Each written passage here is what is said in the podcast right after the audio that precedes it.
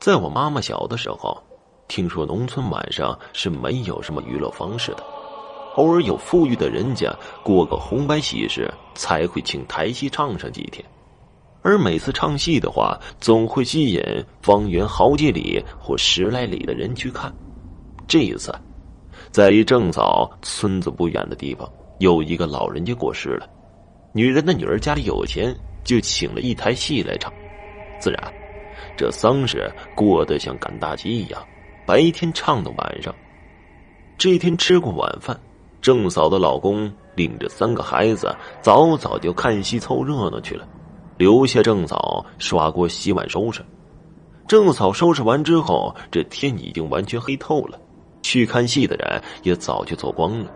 郑嫂看个阴沉沉的天，有点像下雨的感觉。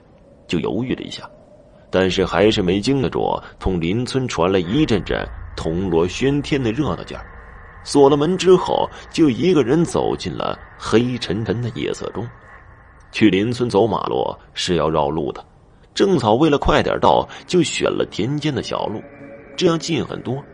郑嫂一边走着，一边感受着夜风带来的凉爽，风中已开始有丝丝的雨意。郑嫂停住了脚步，这可能会下雨呀，到底是去呢还是不去呢？郑嫂停下脚步，扬起脸，再次感受了一下，想看看到底是不是有雨。当郑嫂正犹豫不决的时候，突然发现后面来了一群人，这夜太黑了，也看不清楚，只感觉这群人走得挺快的，转眼就到了跟前。郑嫂这才发现。原来是四个人抬了一顶轿子，停在了郑嫂的旁边，谁都没有说话。其中两个人架起郑嫂，就塞进了轿子里。郑嫂想看清楚这些人的脸，看看是不是认识，怎么会请他坐轿子呢？可是这夜色里只能看清楚那几个人的轮廓，模样根本就看不见。郑嫂坐进轿子里，想着自己结婚都没有坐上轿子。今天晚上运气这么好，居然有人请他坐轿子，不由得这心里美滋滋的，就拿手去摸摸轿子。郑嫂一摸愣住了，屁股底下坐的轿子是一根根很细的，像麻杆做的一样。这种麻杆都是死了人的时候，孝子手里拿的，上面缠着白纸的棍子，一般只有丧事才用得着。郑嫂这缺根脑筋的大脑。此时还没有反省过来，就觉得轿子呼呼的往前跑着，明确的说，是飘着，因为感觉不到颠簸和人的脚步声，他也不知道要把他抬到哪里去，因为大嫂去看戏的方向是往北走，可现在这轿子却往东了。正在发呆的时候，突然听见轿子后面传来了喊叫声，他从轿子里探出身子。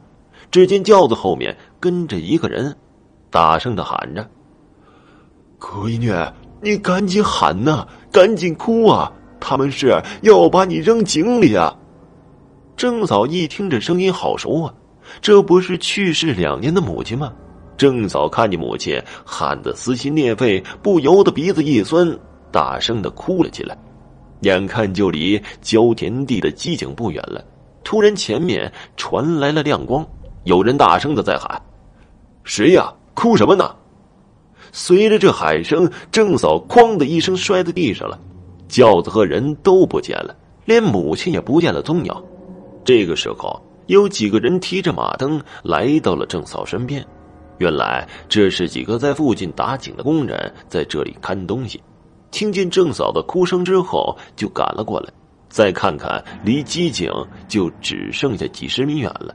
这个机井是浇田用的，以前总有人会在这里跳井自杀。